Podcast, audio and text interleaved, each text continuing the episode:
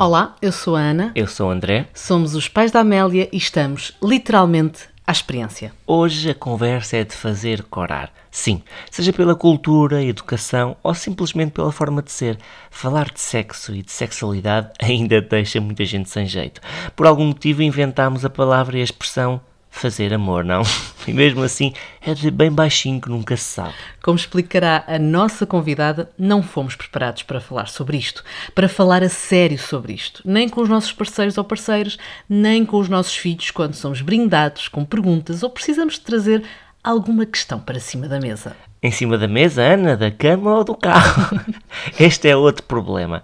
Entre cansaço, preocupações, horários loucos, como é que depois da parentalidade há tempo, oportunidade e até espírito para pensar em sexo? Quem não tem uma história de brincadeira interrompida porque a cesta acabou demasiado cedo? E perceberam? Eu não disse sexo, disse brincadeira. ou porque precisamente nesse dia em que o mini ser ia para a escola e a malta ia aproveitar, resolveu ficar doente. Pois é, histórias não nos faltam de certeza e é precisa muita resiliência e criatividade principalmente quando é preciso inventar uma desculpa para eles ficarem uma noite com os avós, sabem?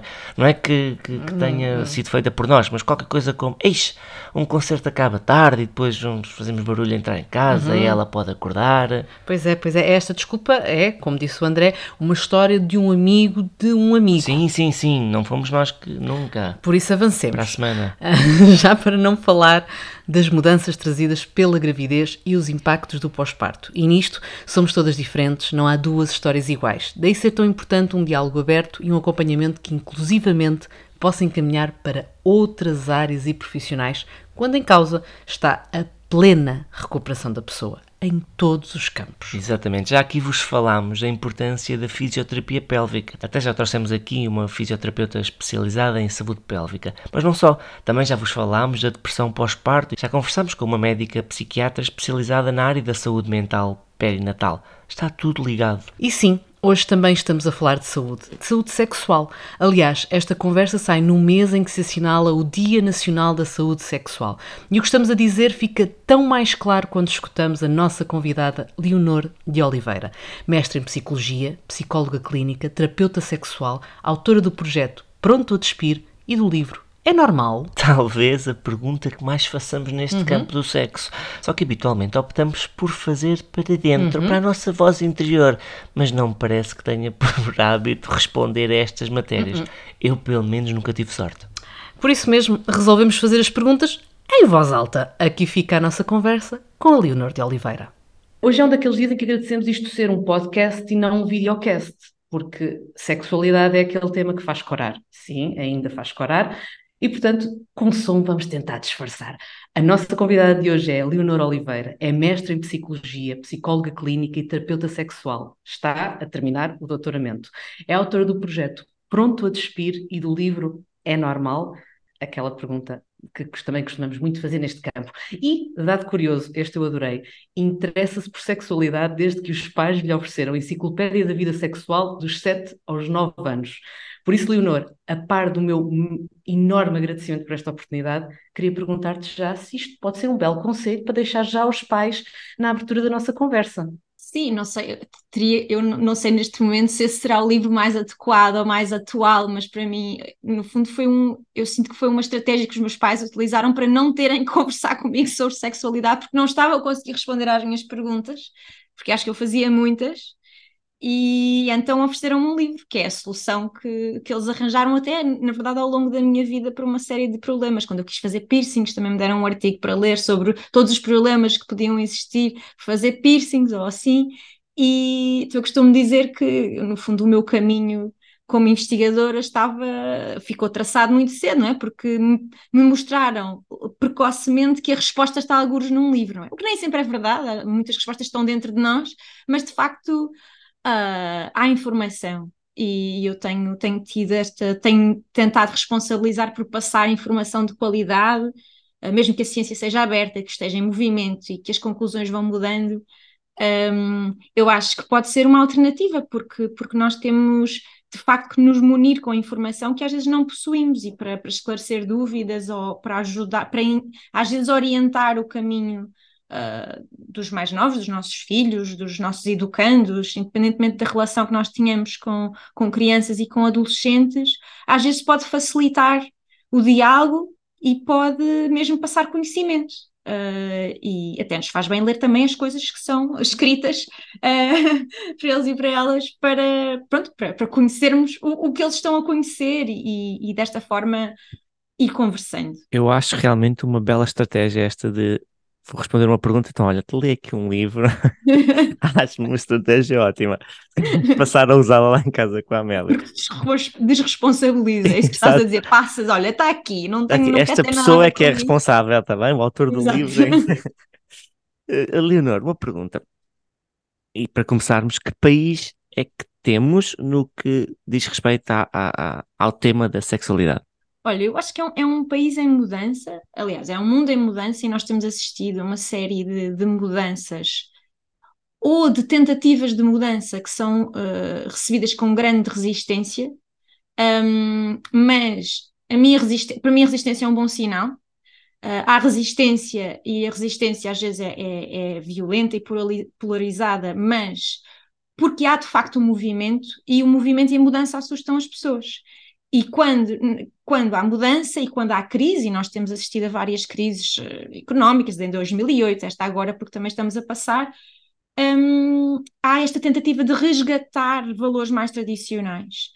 E, um, e pronto, e nesta antecipação de mudança, uh, acho que há uma tendência expectável para haver esta resistência. Agora, eu acho que é um país em, em, em movimento, é um país em mudança e, e que de facto foram conseguimos uma série de avanços desde o 25 de Abril, em particular, uh, em que houve uma série de promessas que eu acho que não foram cumpridas, mesmo ao nível da sexualidade. Falou-se muito cedo de amor livre, de direitos LGBT, e demorámos muitos anos, por exemplo, até conseguirmos.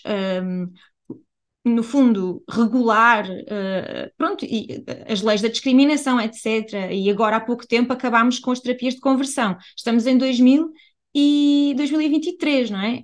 Um, foi um caminho muito longo a despatologizar a homossexualidade, porque só agora é que criminalizamos as terapias de conversão. Portanto, eu acho que é um país em movimento, eu acho que estamos a, um, estamos a avançar, mas acho que há uma ameaça aos direitos adquiridos, como estamos a ver em Itália, por exemplo, e acho que nunca devemos tomar por garantidos os nossos direitos porque há movimentos que podem pô-los em causa. Mas sim, é um, é um país em que eu acho que há cada vez mais abertura, cada vez mais interesse e em que sentimos uma alteração grande das crenças em relação à sexualidade das mulheres em particular. Eu acho que em relação à sexualidade dos homens, as nossas expectativas continuam a ser extremamente tradicionais. Uh, e podemos falar disto um bocadinho mais adiante, mas gostaria de salientar este, este dado, que é a nossa visão sobre a sexualidade das mulheres mudou efetivamente bastante desde o 25 de Abril. Eu estou a usar esta data porque é um marco histórico importante no nosso país, um, porque já não olhamos para as mulheres no geral como uh, seres assexuais, uh, ou frígidos, ou que não se interessam por sexualidade, ou que não se masturbam. Não, não olhamos para a sexualidade como uma coisa de homens de todo. Uh, acho que dificilmente, e mesmo a nossa relação com o pecado e a sexualidade alterou-se bastante, apesar de interiorizarmos algumas coisas da religião, ok? Mesmo que não sejamos religiosos, acho que se alteraram bastante.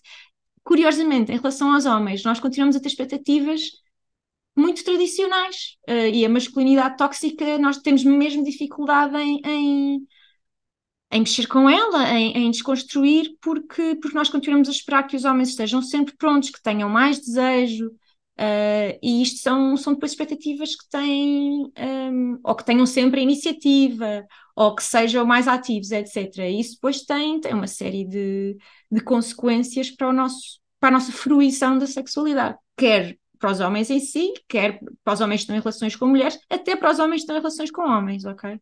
Ou seja, ainda podemos dizer que estamos num processo de coming out coletivo, em que ainda estamos a conquistar espaço para a diversidade, espaço para ser, para ter uma visão menos machista. Achas que ainda estamos neste processo? Estamos e continuaremos. E, e há o facto de haver pessoas com perfil público que fazem coming out é um sinal de mudança e é também uma necessidade. Claro que eu acho que não devemos pressionar ninguém a fazer coming out.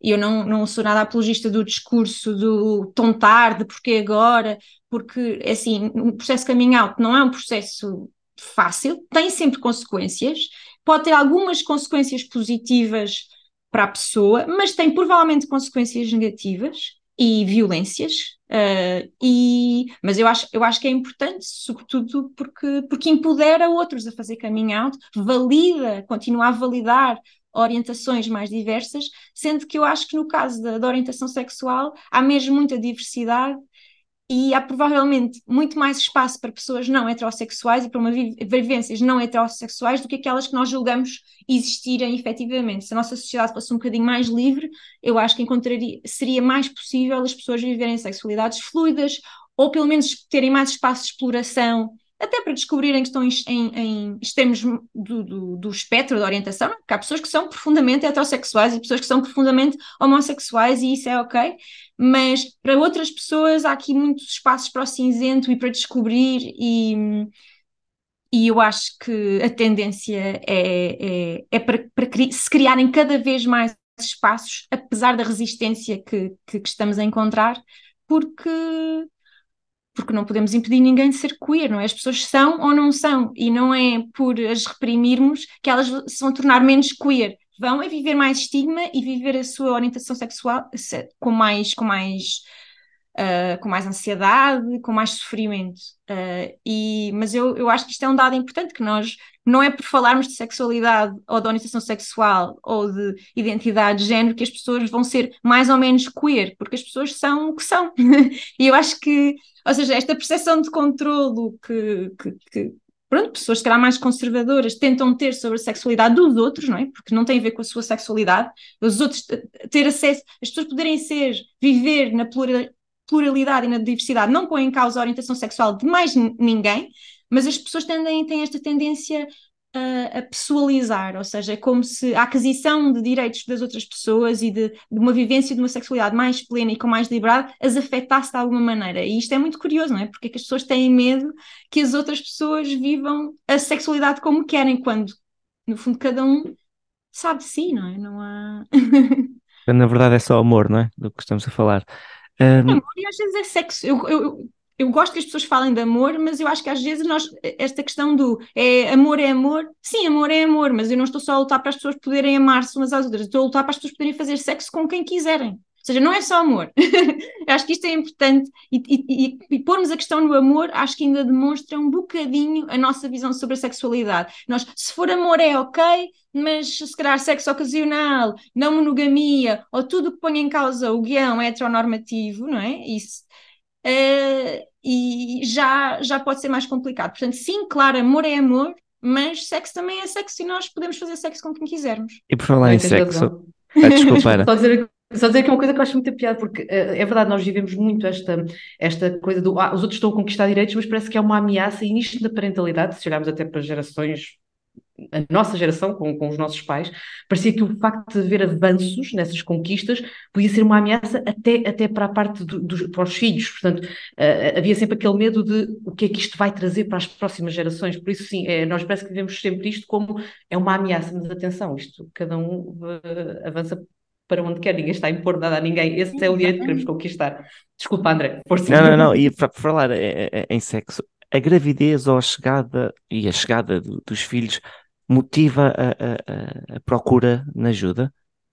Isso é uma dúvida que eu tenho. Motiva-se se causar problemas, ou seja, não, há de facto, nós, nós sabemos que na gravidez, mas sobretudo no pós-parto, pode haver um, e é muito frequente, é aliás normativo, haver ah, dificuldades, dificuldades sexuais. Pronto. Um, muitas pessoas ali à volta dos, uh, das seis semanas no pós-parto retomam a atividade sexual e quando eu digo retomar a atividade sexual estou a basear na literatura e estamos a falar de atividade penetrativa, ok? Que não é representativo da sexualidade, nem deve ser, mas eu estou, estou a referir isto porque, de facto, se nós formos olhar para a literatura, fala-se deste marco das seis semanas e é também o que está nas guidelines e o que os médicos normalmente sugerem, Uh, mas há pessoas que, que, têm comportamentos sexuais anteriores, inclusivamente penetrativos, e pessoas que só vão estar aptas mais tarde. Portanto, isto é, isto é um indicador. De qualquer forma, um, uh, ah, as pessoas às vezes podem pensar que voltarão a ter uma sexualidade igual à anterior, mas isso raramente acontece, até porque há uma aquisição de um papel novo e de rotinas novas, e obviamente uma criança, ou às vezes mais do que uma criança, que, no fundo, que precisa de atenção e que, que, no fundo, revoluciona a vida familiar, ocupando o tempo e, priori, e sendo a prioridade, uh, que depois também vai ter, obviamente, impacto na, na, na, vida, na vida do casal. Mas sim, é um, é um momento em que eu até, aliás, aconselho, quando as pessoas sentem que as alterações que estão a sentir um, no pós-parto, que estão a afetar o seu bem-estar ou o bem-estar relacional, pode fazer sentido procurar ajuda, porque há muitas vezes a perda de desejos, também há, há, questões relacionadas com a dor, que até podem ser tratadas em, em fisioterapia pélvica, depende, é importante uma avaliação, uh, é importante excluir questões orgânicas, mas a verdade é que a maioria dos problemas tem uma raiz mais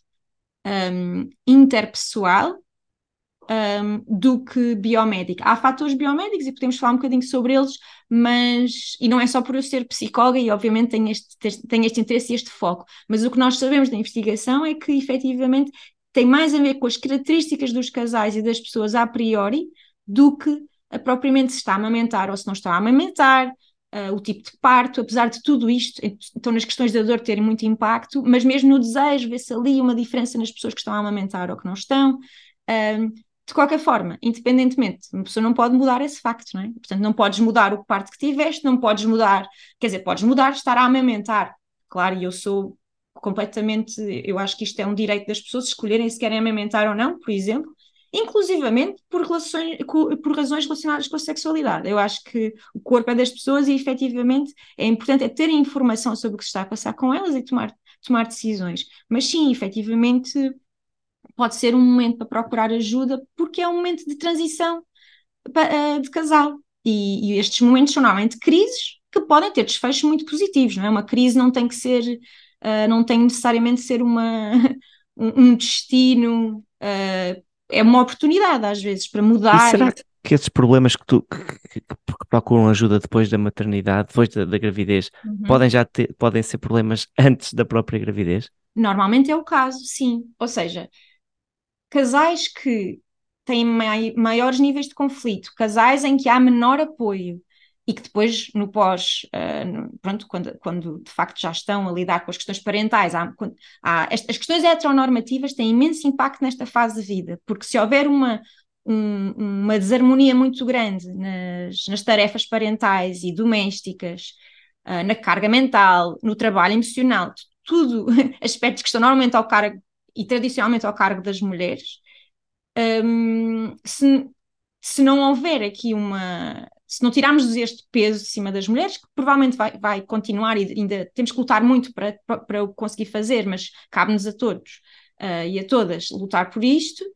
Um, o que, o que vai acontecer é, é, é, é, é haver, haver menos desejo, haver esta, este, neste processo de adaptação a estes novos papéis, se houver este, este, estas questões a priori que depois se, se manifestam uh, nesta, nesta desarmonia, é muito, é muito mais provável haver, haver, haver questões de disfunção sexual ou mesmo de insatisfação sexual e falta de prazer.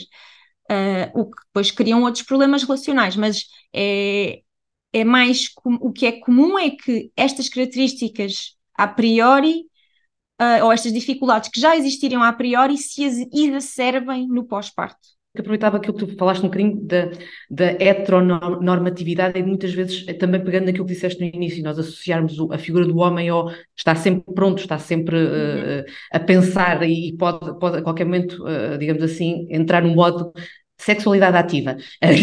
E eu perguntava-te se mesmo nestas questões que associamos ao, ao pós-parto, à, à, gravidez, à chegada dos filhos, se continuamos também a pensar muito nos efeitos que existem na figura materna, na figura da mulher, e muitas vezes esquecemos o que é que são os efeitos também no homem. Uh, também tem, temos tendência para só pensar por, por, questões hormonais, porque há diferenças no corpo, há mudanças na autoestima, ou realmente também temos de olhar para, para o outro lado? Temos, até porque nós não sabemos às vezes o impacto que. E, e há impacto, não é, só, não é só uma. E não deve ser, não é só uma pessoa que está a adquirir um papel novo, são as duas pessoas que estão a adquirir um papel novo, que estão a reformular a sua relação com a sexualidade também, não é?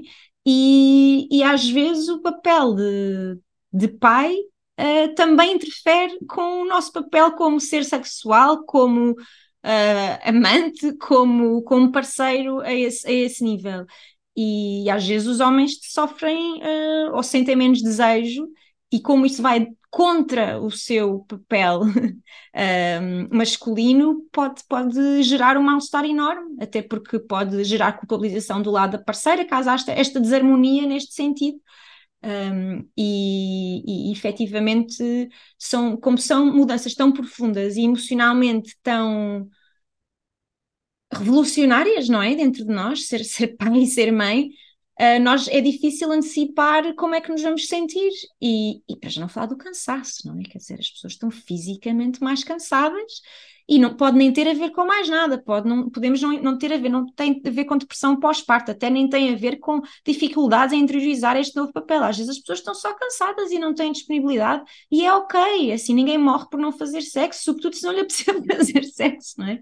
é é, é isso mesmo, às vezes é importante respeitar uh, e aceitar este, estas necessidades que se alteraram. Claro que pode haver desarmonia, não é? E temos que perceber se esta discrepância está a causar um, sofrimento e angústia uh, do, do outro lado, e, e, até porque as pessoas podem mudar em sentidos diferentes, mas, mas efetivamente as conversas sobre sexo e sobre sexualidade são conversas abertas que devem acontecer, por mais que sejam difíceis, porque nós não temos ferramentas para as ter em contexto nenhum, muito menos em contexto de casal, um, são conversas que têm que ir acontecendo e, e, temos que capacitar efetivamente as pessoas para, para as terem, para conseguirem falar sobre temas sensíveis e difíceis e que sentem que podem pôr em causa o outro e a relação.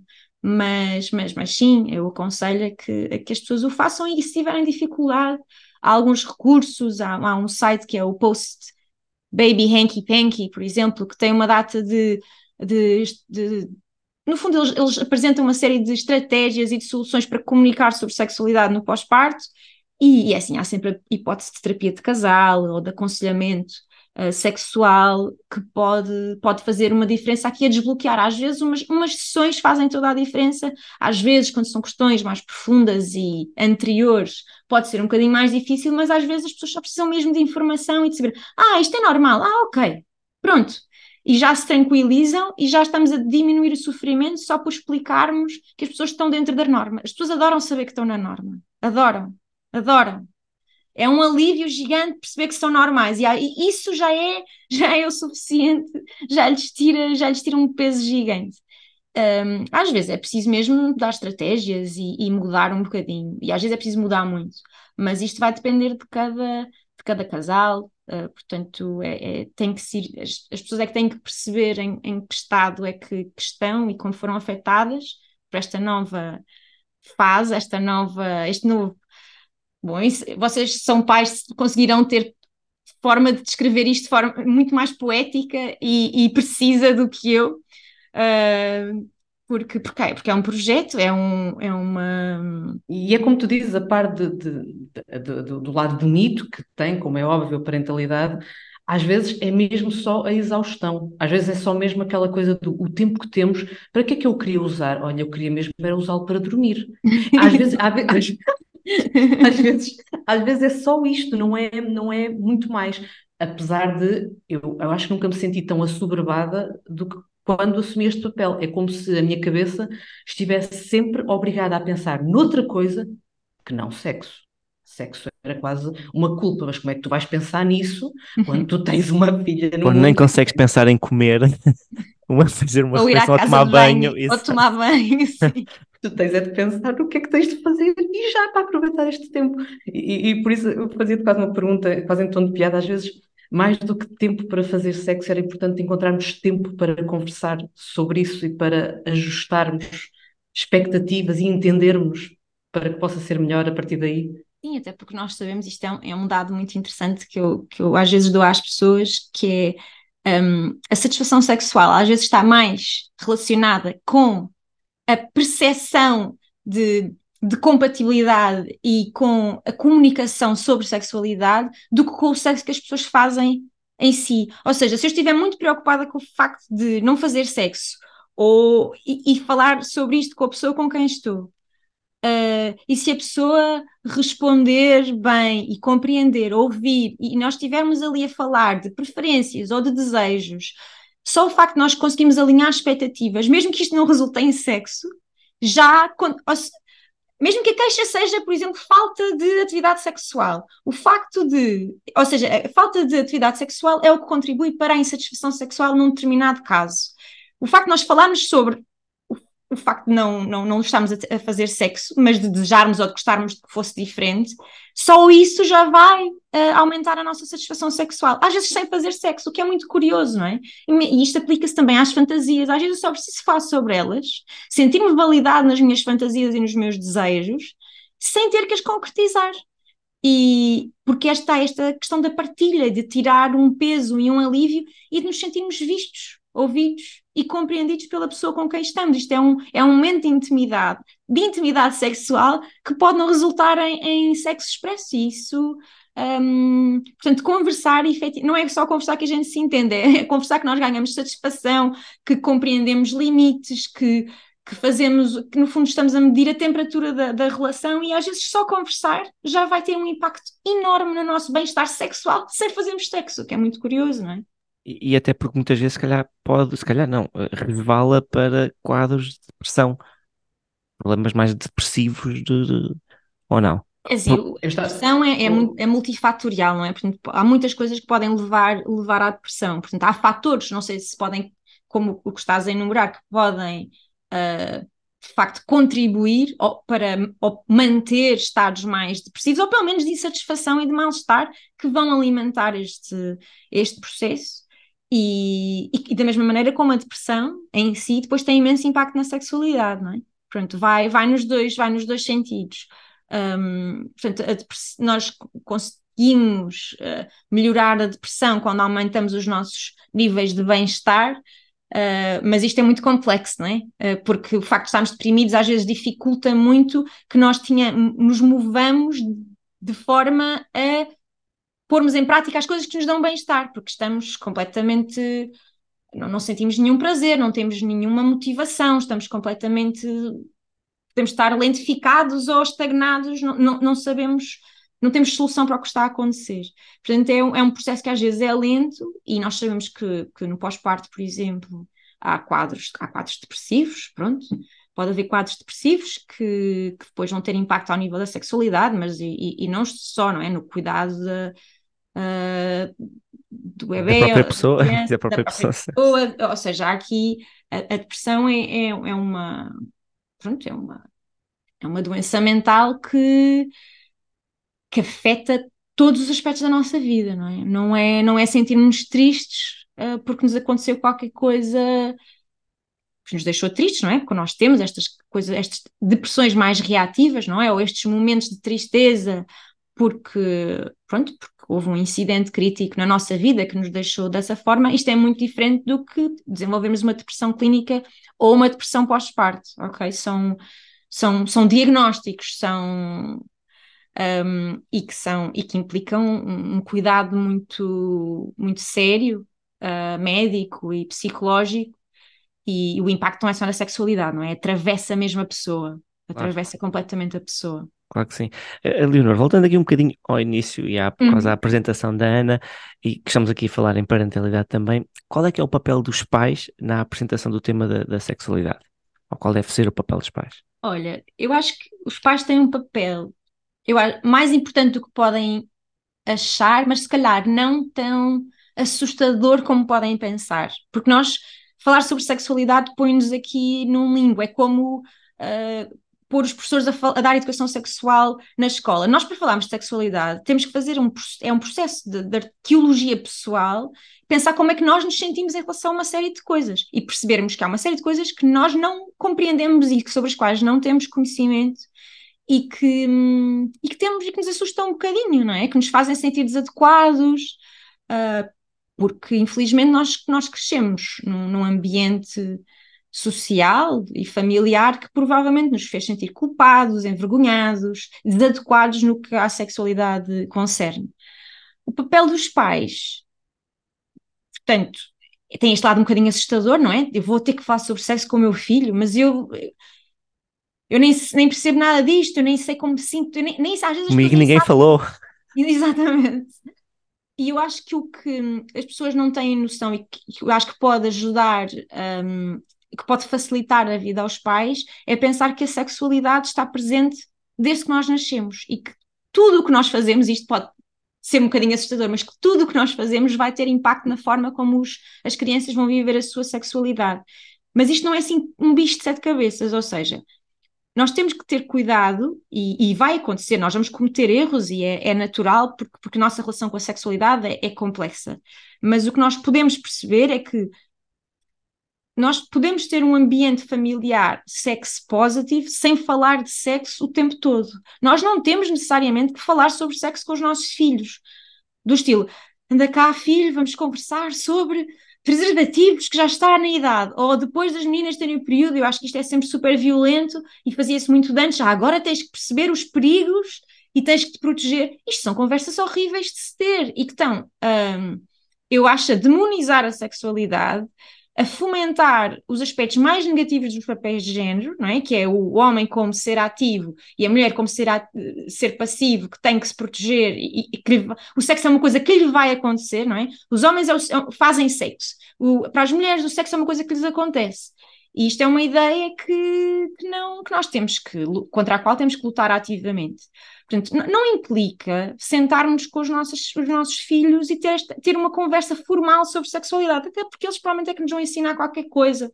E eles já sabem o que é que é um preservativo, porque há educação sexual, pode não ser a educação sexual que nós gostaríamos, mas há educação sexual a acontecer nas escolas, sobretudo nas públicas, até porque está prevista na lei e tem que acontecer.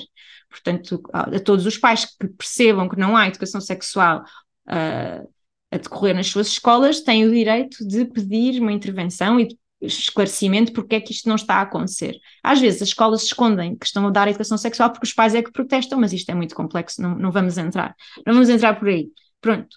Um, mas isto para dizer, e voltando aqui à questão, nós fazemos educação sexual todos os dias. Nós fazemos educação sexual quando obrigamos o nosso filho a dar um beijinho a uma tia qualquer e ele não quer dar isto é educação sexual, porque é estamos a deseducar, na verdade, que é, estamos a dizer-lhe que o que ele quer não importa e que o seu consentimento para determinada atividade não importa. E, e isto pode, ser, pode parecer completamente desligado das questões da sexualidade, mas não é. Nós estamos a ensinar consentimento logo desde muito cedo. E, e há um bocado medo de, mas e se falamos de sexo com as crianças, depois pronto, temos sempre medo do que é que vai acontecer, que as, as crianças vão se tornar umas desvairadas, taradas sexuais. Eu não, não sei mesmo qual é o medo das pessoas, eu fico, fico eu aflita com estas questões. Mas a verdade é que não há nenhuma consequência negativa de falar, de introduzir as questões da sexualidade cedo, sendo que as questões de sexualidade não são o sexo em si, não é? Nós não vamos falar com uma criança de, de 3 anos sobre o que é que é sexo? Nós vamos é falar-lhes sobre o seu corpo, explicar-lhes que o corpo é delas. Aliás, um livro muito bom que é o Teu Corpo é Teu, que é, aborda sim, as questões sim, do... exatamente, não, exatamente. Não, que, até, que explica muito bem as partes proibidas ou as partes onde tu, só, tu, tu é que permites que alguém toque. Não, é brutal esse livro. Portanto, isto é, isto é na verdade, protetor das, das crianças. E isto é educação sexual. Ok? Nós, aqui estamos a falar de educação sexual. Educação sexual não é só falar sobre sexo. Eu acho que devia ser mais sobre, sobre fazer sexo. Eu acho que nós devíamos falar de masturbação.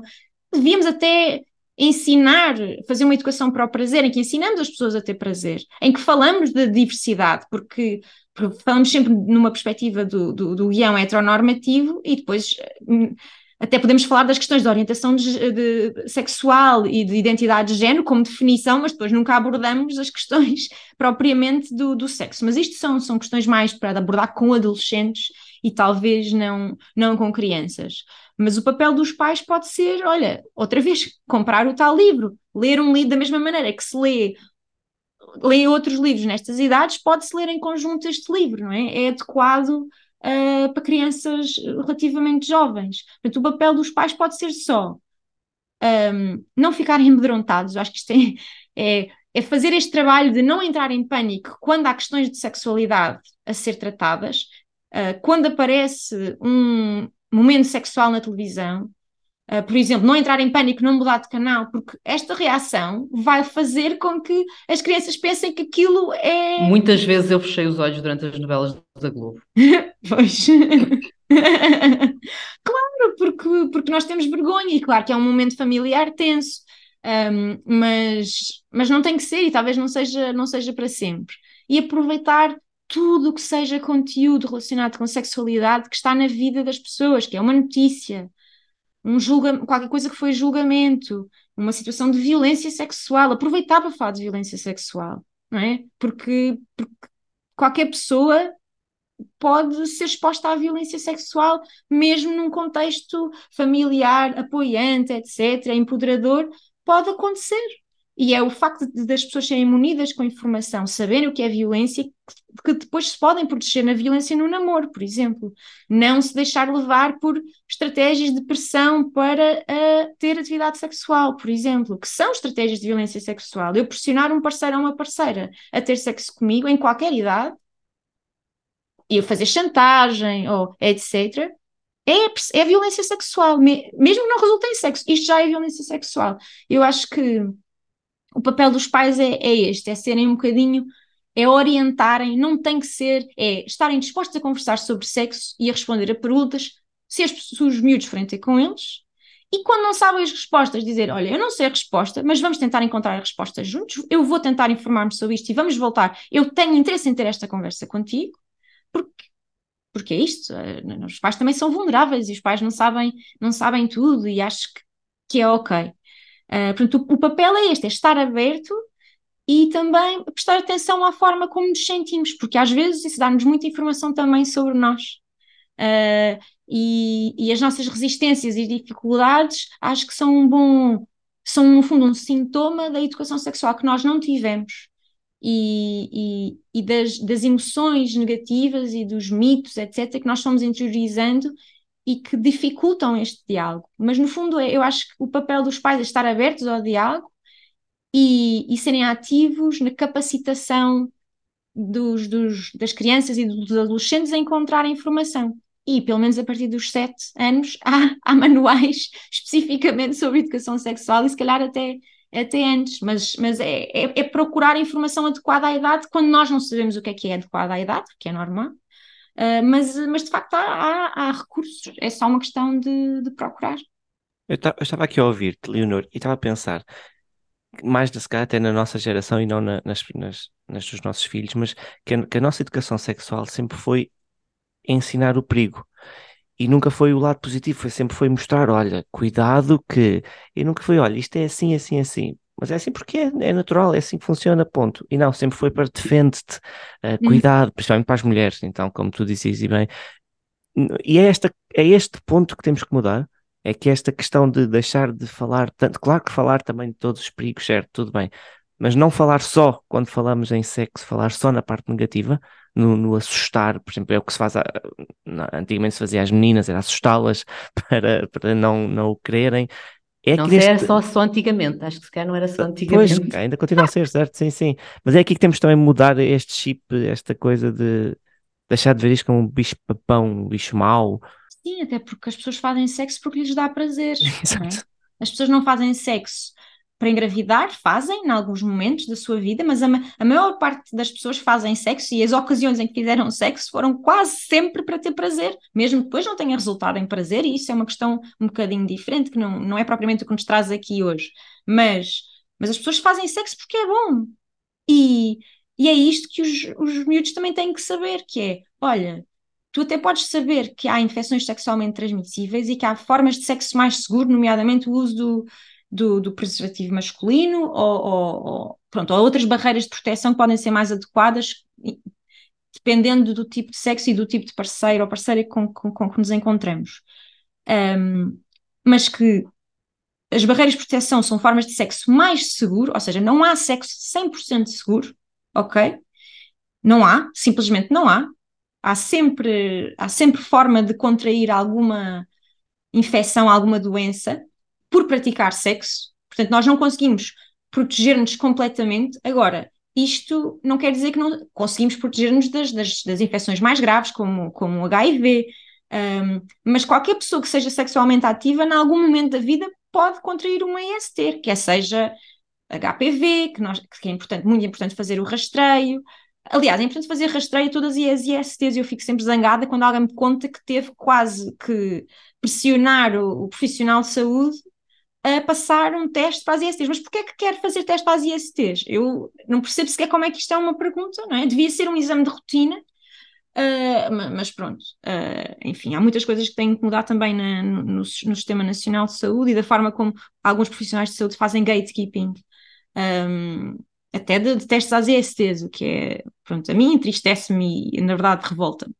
Um, mas, mas sim, o, o, foco tem, tem que mudar e eu acho que talvez já vá mudando, mas na, na educação sexual que fazemos na escola nem tanto. Acho ainda temos muitos passos a dar, já incluímos violência no namoro, já incluímos a diversidade, mas eu acho que ainda não fazemos uma educação para o prazer e, e temos que fazer até porque mesmo que queiramos ensinar às pessoas sobre ISTs, se nós lhes explicarmos que o sexo tem a ver com prazer e que vai haver momentos de excitação em que o preservativo vai ser a última coisa que nos apetece e que nós não vamos ter competências de comunicação, às vezes queremos uh, usar preservativo, mas não, como há uma disparidade de poder, porque normalmente há, sobretudo em situação heteronormativa, mas não só, noutras situações pode haver uma disparidade de poder, ou por causa da idade, ou por causa do estatuto da pessoa com quem estamos, e nós podemos sentir que não temos o direito ou temos vergonha de pedir para usar preservativo, nós temos que capacitar, ou às vezes é só porque estamos com tanta vontade que, que, que, que pronto, que fica muito dificultado a usar, uh, ficamos dificultados a usar as barreiras porque não nos apetece, e provavelmente não nos vai apetecer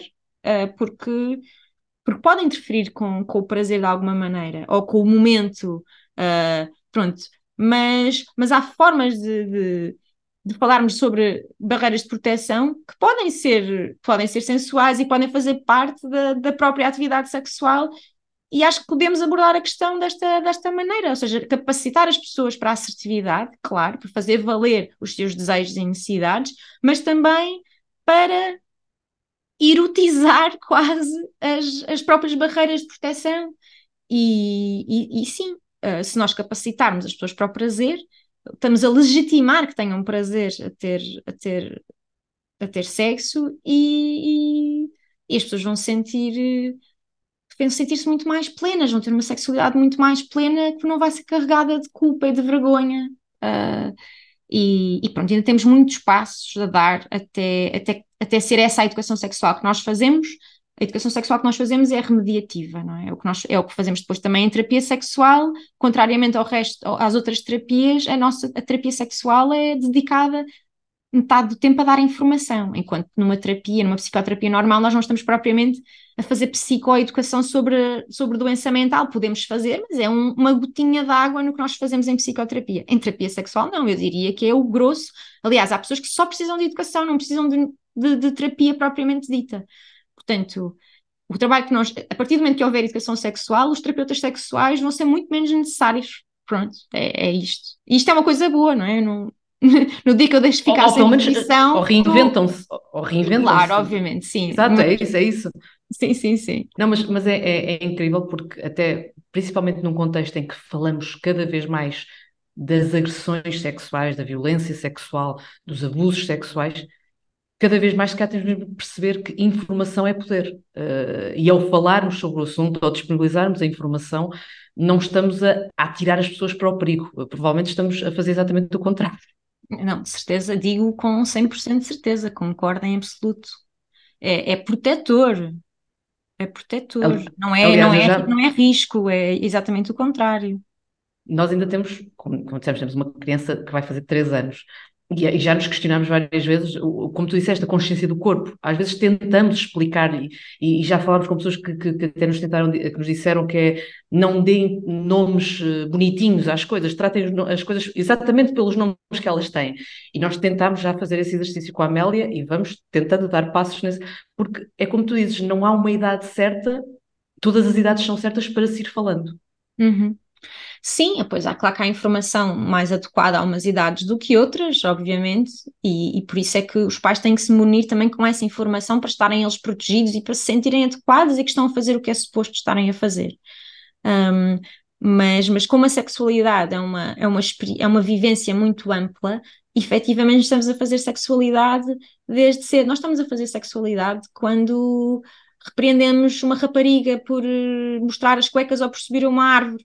Isto é educação sexual, é deseducação, é dizer, olha, o teu, o teu irmão pode subir a uma árvore e, e não tem problema nenhum e pode sentar-se como lhe apetece. Tu, porque és menina, tens aí que proteger, proteger eh, essa joia, não é? Uh, e, e, isto, a educação, a educação para, para estes papéis de género tão estereotipados e tão rígidos, tem imenso impacto na pessoa uh, e como navega depois as relações uh, românticas ou interpessoais no geral e sexuais também. Portanto, isto também é educação sexual. Leonor, eu aproveitando esta pergunta em que falámos sobre as novas gerações e já que perguntámos no início que país somos uh, no campo da sexualidade, perguntava-te para fechar que país é que seremos e se podemos efetivamente vir a ser um país mais feliz também no campo da sexualidade. Olha, eu acho que sim, e não sei se vocês sabem, mas Portugal foi o primeiro país do mundo a, um, a, a, definir uh, o dia 7 de setembro como o dia da, da saúde da saúde sexual, que já era, era, já era celebrado internacionalmente, mas Portugal foi o primeiro a aprovar em Parlamento a celebração deste dia. Portanto, este dia é oficialmente no nosso país, não é uma coisa informal, é oficial, e foi Uh, ah, um, foi por unanimidade, ok? Portanto, eu estou a falar, nem sequer houve abstenções, portanto, todos os partidos, inclusive aqueles que nós poderíamos pensar poderiam opor-se a isto, votaram a favor da promoção uh, da saúde sexual através da celebração deste dia, que já é uh, celebrado internacionalmente, mas que, que, em que nenhum país foi, uh, foi oficializado como no nosso. Portanto, eu acho que isto é bom sinal. É sinal que Bom, é sinal que há pessoas a trabalhar muito bem em Portugal so, sobre estes temas, ok? O facto de, à data, o presidente da Organização Mundial de Saúde Sexual ser um português, o Pedro Nobre, ajudou, não é? Uh, portanto, havia, nós, nós estávamos em xeque e estávamos na ribalta por causa disso também. Uh, mas não deixa de ser algo de, de, que eu estou pessoalmente orgulhosa, mesmo não tenha propriamente estado envolvida no processo, mas acho que é uma razão de orgulho e há uma razão para estarmos otimistas. Não é uma razão para relaxarmos, porque eu acho que temos que estar atentos e, e continuar a lutar pelos nossos direitos para que se mantenham e, e continuar a lutar para os direitos de todas as pessoas, não é? Uh, porque só quando todos pudermos ser mais livres é que eu considero mesmo que viveremos em liberdade, e isso ainda não acontece, não é? Nós, as pessoas continuam a sentir violência, um, a sofrer violência e até morte, uh, por terem orientações, orientações, sexuais fora da norma ou por serem mulheres, não é? Uh, portanto, eu sei que isto é uma nota um bocadinho pesarosa para terminarmos o podcast, mas eu acho que é importante que as pessoas percebam que nós, quando estamos a lutar por direitos, estamos a lutar às vezes pela vida das pessoas. É, não, não é só, é pela vida das pessoas, a vida laboral, a vida familiar e, e, e lutar pelo potencial de cada pessoa, não é? Poder ser livre e poder ser o que quer. Um, mas neste tema, neste tópico em particular, as questões às vezes estamos a falar de sobrevivência, não estamos, é, é, é, é mesmo, é limite e é, é Pronto, e, muito, e muito preocupante. Ou seja, nós continuamos a ter que lutar por isto por questões limite e não só porque, pronto, porque as mulheres precisam de mais direitos no trabalho, etc. Não é, não é isso. É continuar a ser muito mais básico do que, do que as pessoas pensam.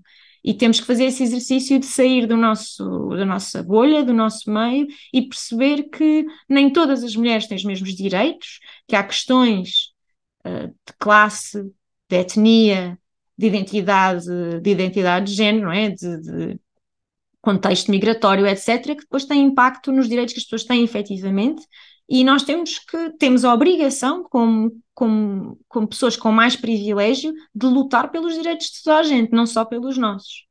Um, portanto, é uma luta interseccional e todos temos um papel mais ou menos ativo, mas todos temos um papel. Portanto, e acho importante termos essa noção e essa intenção também.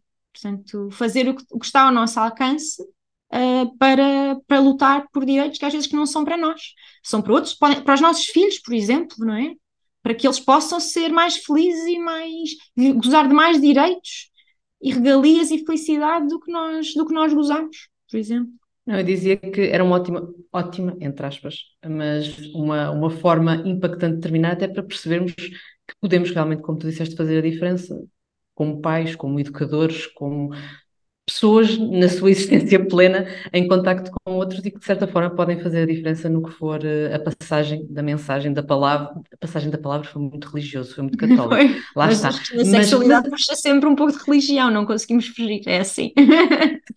mas acho que é um bocadinho isto. A, a verdade é que estamos a passar uma palavra que pode deixar alguém a pensar Uh, se realmente vale a pena continuarmos a pensar como temos vindo a pensar ou se temos de mudar. E há muita coisa a mudar e, e agradeço-te, Leonor, por nos teres dado o privilégio e a oportunidade de conversarmos e de falarmos sobre muita coisa em que ainda há tanto a mudar para que possamos ser plenamente felizes. Obrigada. Obrigada eu pelo convite, foi um prazer. Já que estamos a falar de prazer, posso dizer que foi um prazer. A outro nível, mas foi um prazer. Acho que foi perfeito. Obrigado, Leonor. De nada.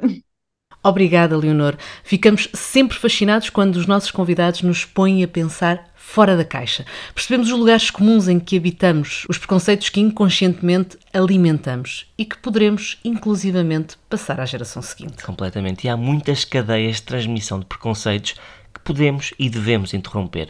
Não sabemos o que seremos, mas sabemos o que gostávamos de conseguir ser para a Amélia.